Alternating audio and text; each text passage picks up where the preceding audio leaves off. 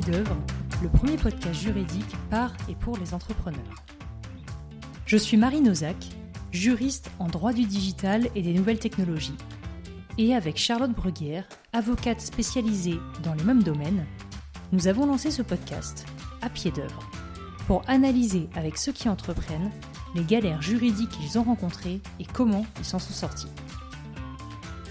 Parce que nous croyons dans un droit pragmatique et accessible à tous, nous passons chaque mois une trentaine de minutes avec nos invités à décortiquer leurs expériences afin de vous éviter de tomber dans les mêmes pièges. Aujourd'hui, je reçois Anaïs, fondatrice de BIAP. Initialement, BIAP avait, comme beaucoup de prestataires de services informatiques, un encadrement contractuel plutôt limité de ses prestations, voire, soyons honnêtes, quasi inexistant. Un litige avec l'un de ses importants clients va complètement révolutionner sa manière d'aborder la négociation de ses contrats. Moi et Charlotte avons la chance d'accompagner BIAP depuis plusieurs années sur ce sujet. L'approche adoptée par Anaïs pour sécuriser ses relations avec ses clients n'est peut-être pas la plus juridique qu'il soit, mais elle est très opérationnelle, elle fonctionne et elle a l'avantage d'être constructive dans le cadre d'une négociation. C'est sans aucune hésitation qu'Anaïs a accepté de détailler sa méthode dans cet épisode. Nous vous souhaitons une excellente écoute et conseil d'amis, prenez des notes.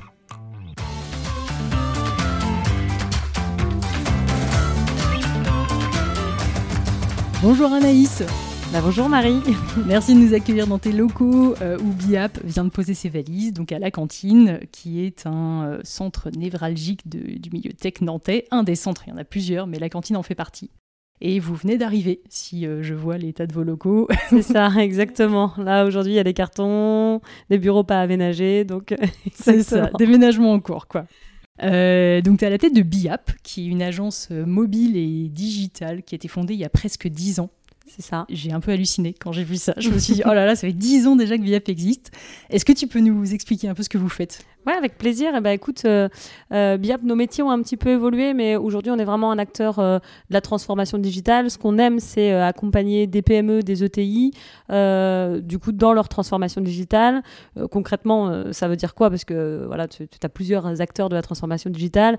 Nous, vraiment, notre spécialité, ça va être de créer des outils digitaux, donc des applications, des sites web, qui vont permettre d'accompagner la transformation digitale des entreprises. Donc, soit pour les aider à, à, à les outiller sur de la transformation client, donc du site e-commerce, des applications euh, euh, pour, les consommateurs, ou soit du coup pour travailler sur leur transformation organisationnelle, donc euh, plus à destination des collaborateurs. Ce qui est, ce qu'on aime particulièrement dans nos métiers, c'est que quand tu bosses avec des PME, des ETI, tu travailles principalement avec des décideurs ou des responsables d'innovation sur des entreprises qui, qui ont une connaissance technique ou qui n'en ont pas. Et donc, nous, ce qu'on a à cœur, en tout cas, c'est de faire euh, aimer la tech, la faire comprendre, et puis, du coup, faire en sorte que, du coup, ça puisse euh, fonctionner pour les boîtes qu'on accompagne et que ça améliore leur rentabilité ou leur efficacité opérationnelle. Ok, super clair. En fait, c'est très opérationnel. Tu, tu, mets de la tech dans des milieux qui n'ont peut-être pas l'habitude d'en avoir et euh, vous mettez vraiment les mains dans le cambouis pour mettre de l'innovation là-dedans. quoi. C'est ça, ça reste opérationnel et à la fois, il y a pas mal de stratégies et de conseils aussi parce que bah, euh, c'est des investissements souvent qui sont coûteux. Donc, euh, où est-ce que tu positionnes ton investissement euh, Sur quel outil Pour quel retour sur investissement donc, voilà. Ok, ok. Et toi, aujourd'hui, comment est-ce que tu, tu, prends ton pied dans, dans BIAP, avec BIAP, chez BIAP eh ben écoute, moi, euh, ce qui me, ce qui me fait kiffer au quotidien, euh, déjà moi, j'ai, quand j'ai monté mon entreprise, l'objectif c'était de partager avec, euh, avec des, équipes, des personnes. Donc déjà, je me suis associée à deux personnes quand j'ai monté l'entreprise. Aujourd'hui, on est un peu plus d'une trentaine. Donc, donc je t'avoue que partager avec mes équipes, c'est, c'est vraiment un truc qui me fait kiffer, faire grandir l'entreprise. Et puis après, bah, comme je te l'ai dit tout à l'heure, en fait, c'est vrai que moi, ce que j'aime, c'est la diversité des projets qu'on accompagne. On travaille aussi bien dans le secteur du BTP, en passant par la euh, du coup, en passant par les cosmétiques. Donc, euh, notre, on n'a on a, on pas une spécialisation dans les secteurs et c'est euh, hyper intéressant de découvrir des entreprises, de voir comment on peut les accompagner, de voir comment on peut aussi leur expliquer notre univers et faire en sorte que ça performe pour elles. C'est ça qui me botte au quotidien, même si je suis plus dans le détail de l'opérationnel euh, au quotidien. ouais, t'es comme bien les mains dans le cambouis. super. euh, dans À pied d'œuvre, on a, on a normalement l'habitude de traiter en fait des, des, sujets juridiques un peu précis, des problèmes juridiques que des entrepreneurs ont rencontrés. Mais avec toi, euh, qui est un peu une, maintenant une vraie routarde du droit pour les startups, j'aurais aimé discuter de manière un peu plus générale sur la contractualisation euh, de tes relations avec les clients.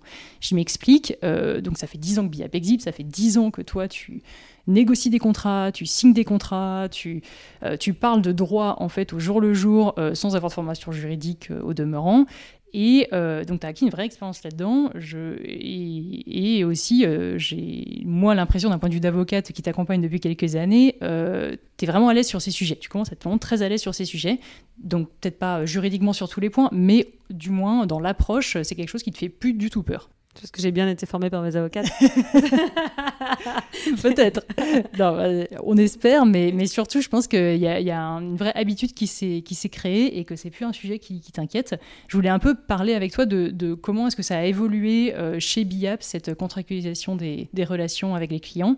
Quand on a commencé à bosser avec toi, euh, Charlotte et moi, euh, pour BIAP en 2015-2016, vous aviez en fait des. Enfin, je pense que c'est peut-être nous qui sommes à l'origine des premières CGV de BIAP. Ça. Ouais, exactement. Voilà, donc vous fonctionnez sur un bah, sur un format CGV bon de commande. Ouais, je pense que quand tu te montres que nous on a monté la boîte, on était trois, euh, on a on est vite passé à, à, une dizaine de personnes en un an ou enfin un an deux ans bah, t'es tellement petit que finalement on te confie des petits contrats et donc euh, même si tu bosses avec des grands donneurs d'ordre, ils se s'embêtent pas trop avec les conditions générales, t'es plus euh, poussé à leurs conditions. Donc euh, il a fallu qu'on passe quelques années pour pouvoir commencer à avoir nos conditions donc euh, que tu avais rédigé avec Charlotte à l'époque. Oui, c'est pas arrivé tout de suite ces CGV. Ouais. T'as pas, pas, démarré avec des CGV. En fait, non, pendant non, longtemps, tu as été avec des, les, des bons de commande. Des bons de commande et les contrats de tes clients. Exactement. Bah, en gros, quand, quand c'était des grands clients, des grands donneurs d'ordre, ils me donnaient leurs contrats. Et pour des plus petits ou des startups, c'était un bon de commande signé et sans conditions euh, juridiques. Mmh, voilà, mmh. donc euh, du coup, euh, le risque assez fort. oui, ou pas. Je pense qu'il y a énormément de boîtes qui, qui, fonctionnent comme ça. Mais toi, en fait, à fur et à mesure, euh, et donc nous, on a suivi ça avec Charlotte, tu as abandonné ce système de CGV et euh, je pense qu'on a fait plein de templates ensemble de contrats, de différents contrats, des contrats de prestation, des conditions euh, générales de prestation de services. On est passé par pas mal de formats. Et aujourd'hui, tu as du coup un contrat cadre euh, qui s'active, enfin qui est négocié un peu point par point avec tes différents clients et qui est activé dès qu'il y a un bon de commande qui est signé. Il est lié au, à un bon de commande à chaque fois. Ouais, bah c'est vrai que. Bah, je pense qu'on nous on a appris dans la douleur, hein, tu le sais bien. c'est euh, en fait, on a fait les premiers, nos premières conditions avec vous. Euh, et je pense six mois plus tard, le premier contrat qui a été signé sur ces conditions, euh, c'est mal terminé pour des raisons qui, pour moi, étaient, étaient pas forcément de notre fait, parce que du coup, le, le, en gros, le porteur de projet a souhaité arrêter son projet parce qu'il trouvait pas d'issue économique et que du coup, il, il m'a appelé en me disant je vais te planter, mais je ferai en sorte que ça soit de, de ta faute. Du coup, tu, tu, tu ouais, connais très bien le élégant. dossier, voilà. voilà. et, et, donc, euh, bah, euh, ça a été quand même un gros mois laborieux où il a fallu euh, bah, se plonger euh, sur euh, nos responsabilités, le fait que même si du coup on avait on n'avait pas commis de faute, bah, comme on n'était pas assuré juridiquement, déjà il fallait supporter les frais et qu'après pour démontrer qu'on avait bien fait notre travail, bah, tout de suite la procédure, enfin je, je, je, je, me souviens plus exactement en tout cas, mais j'avais en tête que la procédure si on devait faire des experts, comme on avait des codes différents dans l'informatique, ça nous coûtait 70 000 euros et, et ouais, du ouais. coup que c'était que le et, et on avait une ardoise de 70 000, donc euh, bon, en gros, ça, ça valait pas le coup. Oui, pour, pour revenir un peu, oui, toi, il y a vraiment eu un événement marquant, en fait. Dans ta, euh, ton expérience contractuelle, tu as eu ce contentieux avec ce gros client, euh, à l'époque quand même, qui te devait une grosse facture. Pour redonner à nos auditeurs le, les, les, grands principes, tu avais donc du coup des conditions générales de vente, dans lequel on indiquait que tu devais respecter un calendrier que vous aviez fixé ensemble, sauf que ce client-là, euh, n'ayant pas fourni euh, certains éléments ou ayant, ayant, je pense, demandé euh, des nouvelles fonctionnalités, de développer de nouvelles fonctionnalités, il y a eu un retard pris sur ce calendrier qui t'a reproché, et effectivement, comme contractuellement, il y avait cette notion de calendrier impératif, on n'était pas très confortable, quand bien même c'était de la faute du client et pas de la tienne directement. Mais alors qu'on n'avait même pas passé la date finale, hein, c'est là où du coup il a joué un petit peu sur les mots, mais en tout cas c'était ce qui était marqué sur le contrat et c'était à ça qu'il se raccrochait. et oui, oui, c'est, bah, il y a eu un avant, un après dans le sens où bah, clairement, quand je pense que, alors c'est peut-être plus moi, mais quand tu es es en, train de faire développer ta boîte, tu sais que du coup, il faut des conditions générales, donc tu les fais en comprenant un peu les, tenants et les aboutissants, mais, mais jamais peut-être en comprenant ce qui peut t'arriver si ça se passe mal.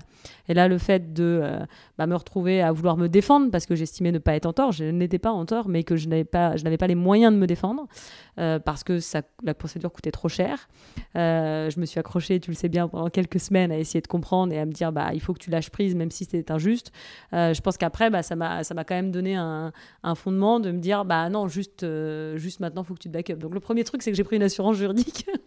Exactement, tu as pris une assurance juridique. Non, mais ça, c'était pas du que tu as fait. C'est vrai. Euh, Et c'est là où, où, je pense que c'est un peu un paradoxe que beaucoup d'entrepreneurs euh, font face, c'est que tu n'étais pas, enfin, t'étais pas en tort. Je veux dire, tu étais protégé juridiquement, tu es CGV et tu quand même euh, encadré les choses. Mais en fait, quand on, est, quand on part en contentieux, c'est on manque de moyens financiers tu n'avais pas le temps de, consacrer, enfin, tu n'avais pas, voilà, pas suffisamment de temps à consacrer à ça.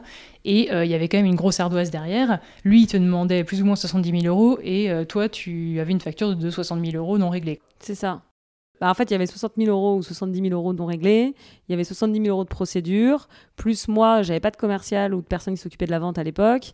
Euh, je me souviens qu'on avait échangé pendant deux mois sur le sujet. Donc, ça m'a fait euh, chuter euh, quelque part mon, ma partie business à ce moment-là. Donc, bah, clairement, ce qui est dur, c'est de te dire t'as pas le choix. Tu es un petit. Tu t'es pas assuré pour pouvoir te défendre.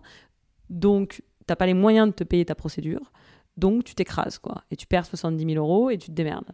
Donc donc ça, ça sert de leçon quand même. Ouais, et donc du coup, as, as finalement, avais, je me souviens que c'est une grande discussion qu'on avait eue, mais tu avais finalement choisi de transiger ce contentieux. Mais tu as quand même fait, euh, tu as levé plusieurs euh, leviers d'action euh, à partir de là. Donc tu as pris une assurance juridique. et tu as, je pense, à partir de ce contentieux, vraiment revu complètement ta vision des contrats, en te disant aujourd'hui un contrat, faut pas, ok, ça me protège juridiquement, c'est bien, mais surtout, il faut que ça corresponde à la réalité, à ce qui va arriver, quoi que ça suive le projet et que, euh, en fait, je mette les pieds dans le plat dans tous les sujets qui pourraient fâcher. Et donc, euh, les sujets qui pourraient fâcher dans ton domaine, c'est euh, le respect des délais et certaines choses comme ça. Maintenant, ce que je me dis, et ça surprend d'ailleurs certains services juridiques, c'est que pour moi, en tout cas, par les contrats, c'est pas un gros mot. L'idée, c'est de, de, bah, de, voir si on va s'entendre bien sur la durée. Et donc, en effet, j'essaye de faire sauter tous les loups ou, ou tous ceux sur quoi bah, quelque part, il y aurait des, des quiproquos parce que enfin, le respect d'un planning dans le monde informatique qui a quand même une, une espèce de porosité où finalement euh, on fait des développements de plus en plus agiles. Donc, euh, du coup, avec des nouvelles. avec euh, Et tes clients te demandent d'être agile, de pouvoir mettre des nouvelles fonctionnalités. En même temps, souvent, on veut respecter un planning. Donc, il y a une espèce de curseur à trouver. Et souvent, il y a des punitions, en tout cas, qui sont mises dans les contrats type, mais, parce que je pense que c'est des protections pour, pour, pour les clients, de dire bah, on va mettre un planning impératif, on va mettre des obligations de résultat. Mais sauf que dans les faits, euh, quand on est dans les modes projet, et eh ben, c'est c'est pas ce que demande euh, du coup une équipe projet. Elle va vouloir euh, travailler la performance de son produit, même si tout le scope n'est pas intégré sur une première livraison, du coup ça peut, ça peut convenir. Donc bah, c'est sûr que, que, que je m'accroche à faire en sorte que du coup, quelque part, le contrat de mariage entre mes clients et ma société soit bien conforme à ce qui va se passer, quitte à ce que finalement on se marie pas et que, et que ça n'aille pas. Mais pour moi, ça fait vraiment partie en tout cas d'un d'un sujet qui est important à traiter. Ouais, et donc tu passes beaucoup de temps. Euh, tu passes beaucoup de temps. J'ai l'impression que c'est. Enfin voilà, tu es souvent en première ligne sur ces sujets-là et euh, tu en parles beaucoup avec tes clients de manière. Euh, euh, voilà, parfois ils n'ont pas l'habitude, mais, mais dans tous les cas, toi, c'est un sujet que tu prends vachement à cœur. Et du coup, j'aurais bien aimé parler avec toi de petits points précis dans tes contrats sur lesquels tu, tu négocies ou tu négocies moins. mais parlons, parlons d'abord du calendrier. ça, c'est quelque chose qui hyper centrale dans les boîtes euh, qui font du développement informatique.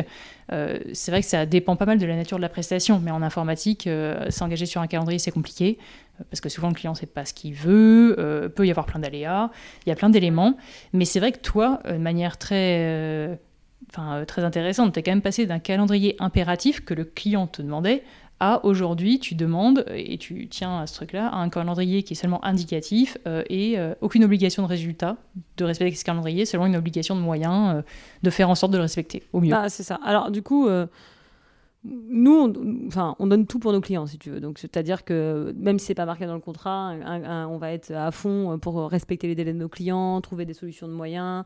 Euh, et ça, on le sait, tu vois, ça, fait partie de, de, nos trips. Toutes mes équipes sont pareilles. On, voilà, ça fait partie de nos ADN.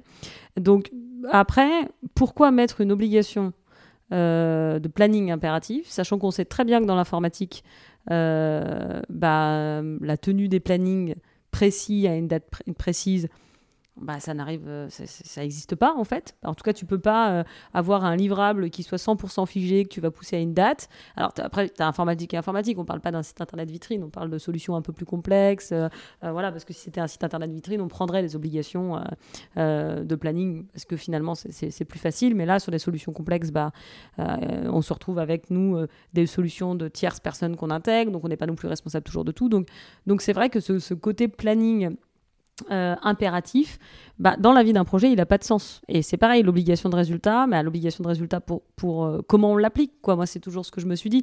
Si on me dit, bah, Anaïs, donne tous les moyens que tu peux pour tenir le planning, bah, ok, c'est facile pour moi d'appliquer.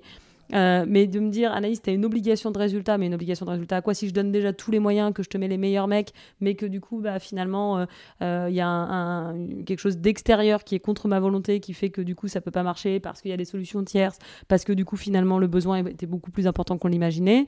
Bah, du coup, c'est vrai que tout de suite, j'ai du mal à savoir si je vais être capable de tenir mes engagements. Donc, comme c'est important pour moi d'être aligné avec euh, mes clients et pour mes équipes aussi, je, pense que ces, deux notions sont assez saines à intégrer dans nos contrats. Euh, mais ça n'empêche pas qu'on a envie de prendre des engagements. Voilà. Et que du coup, euh, on a envie que bah, à la date, si notre client nous dit je veux que ça soit livré pour septembre, on fera tout pour que ça soit livré pour septembre. du coup, quand on va se donner à fond, on va mettre tous les moyens.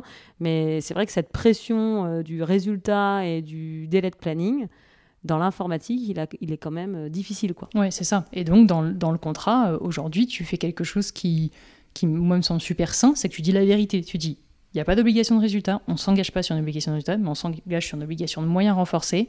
Et l'obligation de moyens renforcés, juridiquement, elle est quand même lourde. Hein. C'est quand même, tu mets tous les moyens en œuvre pour euh, répondre aux besoins du client. Et si il y a un manquement euh, sur le planning, s'il y a un délai qui n'est pas respecté, il y a quand même une présomption de faute de ta part. Mais si tu prouves que tu as bien mis tous les moyens en œuvre et que ce n'est pas absolument pas de ta faute, bon bah euh, du coup tu n'es pas, pas tenu responsable. Donc en fait c'est juste un principe de réalité de dire euh, le, résultat ça veut pas dire grand chose concrètement, mais l'obligation de moyens renforcés, ça ça nous parle. Opérationnellement ça nous parle en fait. C'est ce qu'on fait. Puis après du coup on en discute souvent avec les clients avec qui on travaille, mais finalement la vraie question c'est c'est quoi leur crainte? Si leur crainte, c'est qu'un projet passe avant l'heure, bah, avec l'obligation de moyens renforcés, un projet passera pas avant l'heure. Euh, parce que c'est souvent ça un peu la crainte euh, qu'ont les clients, c'est à dire bah oui, si je suis la dernière roue du carrosse, si du coup euh, il y a un autre projet qui rentre et tout. Donc voilà, je, on passe beaucoup de temps à discuter et souvent on tombe d'accord quand même maintenant à, 80% des cas, 80, 100% des cas, parce que c'est quelque chose que je n'accepte pas. Oui, c'est oui, ça. C'est quelque chose que aujourd'hui que tu, ouais, tu, tu, négocies plus jamais en fait ce truc-là. Bah pour moi c'est sinon on bosse pas ensemble quoi parce que euh, parce que ça correspond pas à la réalité de, du marché. de marché. Mais quelque part, c'est aussi un, manque, pas de maturité technique, mais en tout cas de méconnaissance de notre secteur, euh, de, de, vouloir négocier ces clauses sur des produits aussi gros que ceux qu'on développe. Donc, à partir de ce moment-là, euh, c'est aussi rassurant pour moi d'avoir un interlocuteur en face qui, qui connaît la technique ou connaît, qui connaît pas la technique, parce que j'ai aussi beaucoup d'interlocuteurs qui connaissent pas la technique, mais qui ont cette, cette capacité, en tout cas, de comprendre que bah y a des choses qu'on pourra faire, il y a des choses qu'on pourra pas faire, même avec la meilleure volonté du monde. Quoi. Ouais, ouais. Complètement. Non, mais c'est très clair. Et il y a une autre chose que tu as ajouté, enfin, du moins inséré dans tes contrats, ou du moins que tu essayes d'insérer euh, assez récemment, je pense, c'est que tu arrêtes de proposer que de la prestation au forfait. Euh, tu arrêtes de, prévoir et de proposer à chaque fois euh, des développements précis pour une enveloppe budgétaire précise, parce que tu t'es rendu compte qu'en fait, euh, bah, c'est vraiment lié à ton domaine, mais que les développements, ça, bougeait, les fonctionnalités, ça s'ajoutait, etc., etc., et que définir un périmètre précis, c'était compliqué au début d'un projet. Et tu proposes aujourd'hui des prestations qu'on a appelées des prestations en régie, des prestations que tu factures au temps passé. Comment ça t'est venu ce truc-là, enfin cette idée-là C'est vraiment partie de ce que vous faisiez en réalité? C'est des discussions avec des clients? Comment t'en es arrivé en fait à, te dire euh, maintenant je propose deux types de facturation? Parce que c'est vraiment du mode de facturation, c'est pas, du, c'est autre chose. Mais c'est aussi du mode projet parce que, enfin, donc nous on fait ça de, on a commencé enfin à faire ça depuis 2016, euh, mais hum, si tu veux, dans le milieu de l'informatique, tu as les, grosses sociétés de services, les ESN, qui quand elles envoient des gars euh, du coup dans les sociétés facturent au temps passé. Donc c'est, enfin, en fait, c'est déjà coutume de, faire du facturation au temps passé. Euh, bah, 2015, 2016 si je pars au Canada, ils facturent à l'heure. Donc, c'est pareil, c'est fonctionnement de facture à l'heure. Donc, en fait, euh, tu peux pas le faire avec toutes les entreprises. Euh, nous, aujourd'hui, on le fait avec les entreprises qui ont une certaine maturité technique.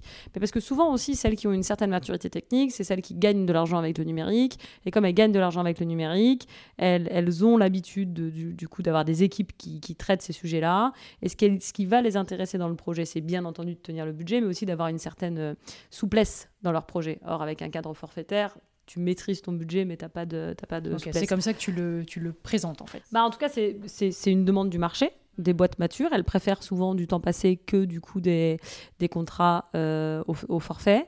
Mais ça reste quelque chose qu'on a du mal, en tout cas, à faire accepter à des plus petites structures qui ont une maturité technique euh, euh, moins forte parce que ça fait peur. En fait, ça fait peur. Tu te dis, est-ce que du coup, on va pas me facturer plus? Est-ce que du coup, je vais pas être bah, lésé Voilà, ça fait, ça fait vraiment peur. Donc aujourd'hui, on, l'opère de manière un peu plus chirurgicale sur les clients qui ont la maturité, en tout cas, de, pouvoir travailler comme ça. D'accord. Et euh, euh, parce que moi, d'un point, de vue, euh, juridique, je me dis, mais ça, c'est vrai que ça, c'est génial, en fait, parce que ça te permet, toi, de, bah, quand même de te sécuriser juridiquement sur les, histoires de respect de calendrier, de responsabilité. voilà, c'est du temps passé, tu factures du temps, tu factures pas, en fait, du résultat. Enfin, si, tu as quand même des obligations, évidemment, de conseil, de, développer quelque chose qui fonctionne, qui est opérationnel, etc. Mais à la base, la facturation, elle se base sur le temps.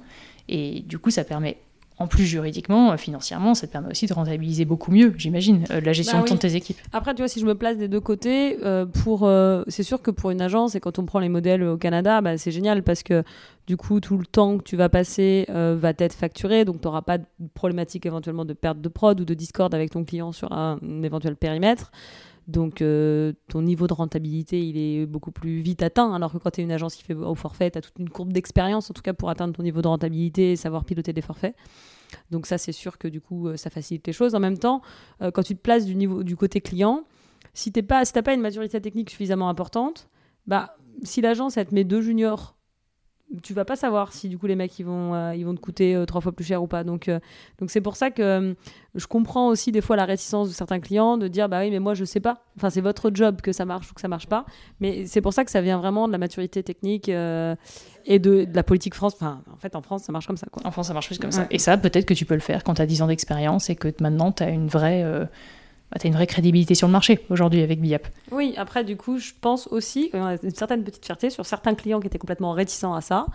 Et il faut faire un, deux, trois projets au forfait pour montrer qu'on a bien tenu les échéances, que du coup on a donné tout ce qu'il fallait, que du coup ça correspond à leurs attentes. Et petit à petit, il y a une confiance qui s'installe. Et quand la confiance s'installe, du coup, bah, tu sais que bah, voilà, tu sais que du coup tu vas pas être grugé, en tout cas sur les temps qui vont être mis. Donc ça, du coup, c'est aussi des fois on y arrive aussi quoi. L'autre point dont je voulais discuter avec toi sur les contrats, euh, c'est la question de la responsabilité. C'est une question, euh, nous, euh, juristes, on, est vachement attachés à ça, parce que pour nous, c'est le risque maximal se, se, concrétise en fait dans ces clauses de responsabilité. Donc une clause de responsabilité pour nos auditeurs, c'est le fait de dire que un prestataire, il va être responsable des dommages créés par ces manquements contractuels euh, voilà. Et ces responsabilités-là, elles peuvent être aménagées, elles peuvent être négociées. Souvent, ce qu'on, en tant que juriste, quand on défend les intérêts d'une boîte, ce qu'on essaye de, de mettre en place, c'est que la responsabilité du prestataire soit limitée à ses dommages directs, donc euh, aux, conséquences directes de ces manquements contractuels, et euh, soit qu'elle soit aussi limitée à un certain montant ou qu'il y a un délai de prescription pour euh, faire des demandes de réclamation de dommages et intérêts. Toi, dans tes contrats, c'est des choses euh, du coup sur lesquelles on insiste. On dit que BIAP est responsable seulement pour les dommages directs et pas les dommages indirects, c'est-à-dire euh, les conséquences par ricochet pour lesquelles bon bah pas de, responsabilité directe. Que BIAP est responsable seulement pour un certain montant, ça peut être une fois le montant global des prestations, ça peut être deux fois, ça peut être trois fois en fonction de la négociation de tes clients. Euh, globalement, ça, j'ai l'impression que c'est des sujets en fait sur lesquels tu t'arc-boutes moins. Enfin, c'est moins euh, important pour toi, alors que moi, d'un point de vue de juriste, je sais que si on va au tribunal, c'est cette clause-là qui va d'abord être regardée. Quoi. C'est cette clause-là qui va potentiellement être discutée et sur laquelle il y aura un risque maximal parce que là, on parle directement de responsabilité. Mais je me rends compte en, en discutant de plus de différents dossiers avec toi que finalement, toi, c'est pas le sujet, c'est pas ton sujet que ça était beaucoup plus sur les clauses opérationnelles, de prévoir comment ça va se passer, qu'est-ce qui se passe s'il y a du retard sur tel ou tel lot. Et c'est beaucoup plus ça qui t'intéresse que cette clause générale de responsabilité sur laquelle tous les avocats te cassent les pieds. Euh. Bon, en tout cas, j'essaye de, suivre au maximum vos conseils et de la garder. Mais, mais en fait, ce que je me dis, c'est un peu de la prévention. Mais si. Euh, si du coup tu es raccord sur 90% de l'opérationnel, normalement tu n'es pas censé aller au contentieux. Mhm, Ou du mhm. moins, du coup, euh, euh, ce qui m'a servi de leçon aussi avec euh, l'histoire Pote de Bête en 2016, c'est que bah, ça s'est soldé en médiation. Donc ce que j'ai vu aussi, c'est que tu peux, tu, peux avoir une, phase de médiation et que si tu es, quand même, mhm. si quand même enfin, si tu es quand même au clair sur l'opérationnel avec les personnes qui traitent ton dossier, je me dis que bah, tu as plus de chances d'arriver à, trouver d'un commun d'accord, euh, en tout cas une résolution à ton problème, plutôt que de partir directement au contentieux. Donc j'essaye de me dire que tout ce qui touche à l'opérationnel ferait en, fait en sorte qu'on n'ira pas jusqu'à la dernière étape. Après, après, du coup, je crois que j'ai jamais accepté de faire fois un et demi euh, plus, quoi. Hein, oui, je crois que c'est. Oui, oui. Donc déjà, oui. Je, Clairement, dans tous tes contrats, euh, tu captes ta responsabilité à un et demi du montant global des prestations. Je crois que c'est le maximum que tu as accepté. Puis après, je me dis aussi, j'ai une assurance juridique, je suis assurée. Donc euh, bon, euh, j'espère pas avoir des contentieux parce que c'est vraiment euh, long, énergivore et pénible parce que tu, tu, fais pas ton tu fais pas ton boulot pour avoir des contentieux. Enfin, l'objectif étant de, que ça se passe bien avec tes clients. sinon, on se lèverait pas le matin, je crois. mais mais du coup, je me dis que bah voilà, s'il y a un jour il y a un vrai problème, bah c'est aussi pour ça que je paye une assurance, quoi. Ouais, complètement. Non, non, mais complètement. Et, euh, et oui, et clairement, tu, tu, négocies tout à fait cette clause, mais, mais c'est vrai que dans ton approche de la lecture du contrat, c'est pas. Je sais, je, moi, j'ai un peu l'impression que c'est pas la clause qui retient ton attention, alors que moi, quand je lis un contrat, c'est la première que je vais aller regarder. Mm. Quoi. Mais, mais c'est bien de voir qu'en fait, on n'a pas la même lecture et que. C'est que toi, tu interviens au moment où c'est vraiment le contentieux. C'est possible. Moi, j'interviens au moment où c'est vraiment la merde. c'est très possible. Euh, je voulais euh, terminer un peu cet échange sur une question beaucoup plus générale.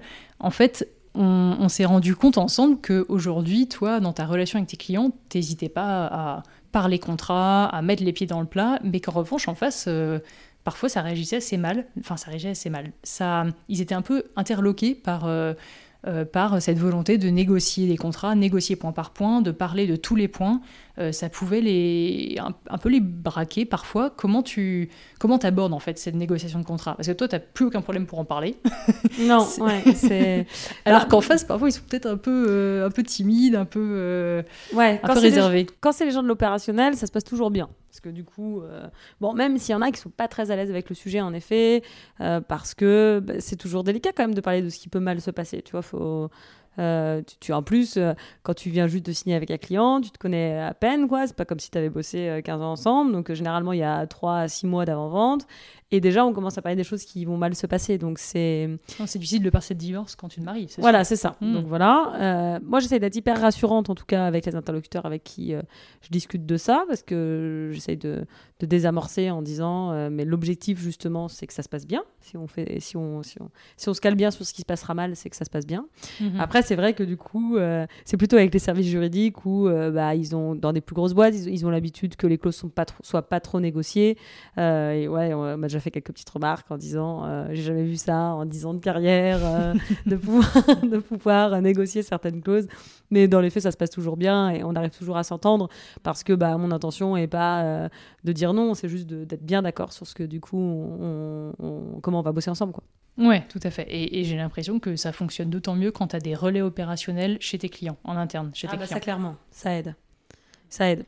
ça aide parce que euh, je pense que c'est dans l'intérêt de tout le monde et aussi des équipes opérationnelles de comprendre un petit peu les limites où en fait c'est quoi le point où euh, c'est de la responsabilité du client et c'est de, de, notre responsabilité et, quand on prend bien le temps de lire les documents juridiques et autres euh, de se mettre d'accord sur les différents points calmement voilà en toute bienveillance et ben en fait tout le monde est au clair quand même mmh, mmh, mmh. c'est quand même hyper sain Bien sûr, c'est hyper sain de parler des problèmes avant qu'ils arrivent, enfin avant qu'ils arrivent pour empêcher qu'ils arrivent. Mais c'est hyper sain, mais c'est vrai que euh, bah, parfois ça fait peur, comme tu dis, et c'est des sujets qu'on a envie d'occulter, surtout dans un début de relation. T'as pas envie de parler de ça tout de suite. Mais et plus généralement, toi, chez BIAP, en fait, c'est toi qui traites beaucoup ces sujets. Il y a Sophie aussi, ta directrice commerciale, qui, qui est pas mal en première ligne, mais globalement, t'as pas de juriste. Alors que tu as quand même une. Tu signes quand même des gros contrats avec des gros acteurs, avec des gros services juridiques en face. Euh, donc tu t'entoures de conseils, mais tu fais beaucoup de choses toute seule. Euh, tu es beaucoup en première ligne. Qu'est-ce que. Pourquoi tu as fait ce choix-là en fait? Pourquoi est-ce que tu fais ça? Pourquoi est-ce que tu veux. Tu as déjà réfléchi à recruter un juriste, à recruter quelqu'un qui gère l'ensemble de ces contrats ou non? Pour toi, c'est hyper important de suivre ça et. Bah écoute, euh, c'est vrai que pour l'instant, la question ne s'est pas forcément posée. Mais euh, aujourd'hui, c'est moi qui suis dessus parce que c'est moi qui, bah, qui ai le plus eu l'habitude. Mais mon objectif, c'est quand même de faire monter mes équipes euh, business sur ces sujets-là aussi. En fait, je trouve que si on doit un peu désacraliser le contrat et discuter de l'opérationnel, euh, de faire tout de suite venir un juriste, ça peut être un peu oppressant, quoi. Alors que si on a quand même un premier niveau sur lequel on est capable d'en discuter avec le client, on peut aussi rassurer sur le fait qu'il n'y aura pas de problème, qu'on discute juste des choses euh, pour caler le fonctionnement. On peut aussi être euh, ce moment à pas casser la relation. Parce que tu viens juste de signer avec ton client, bim, tu mets une juriste.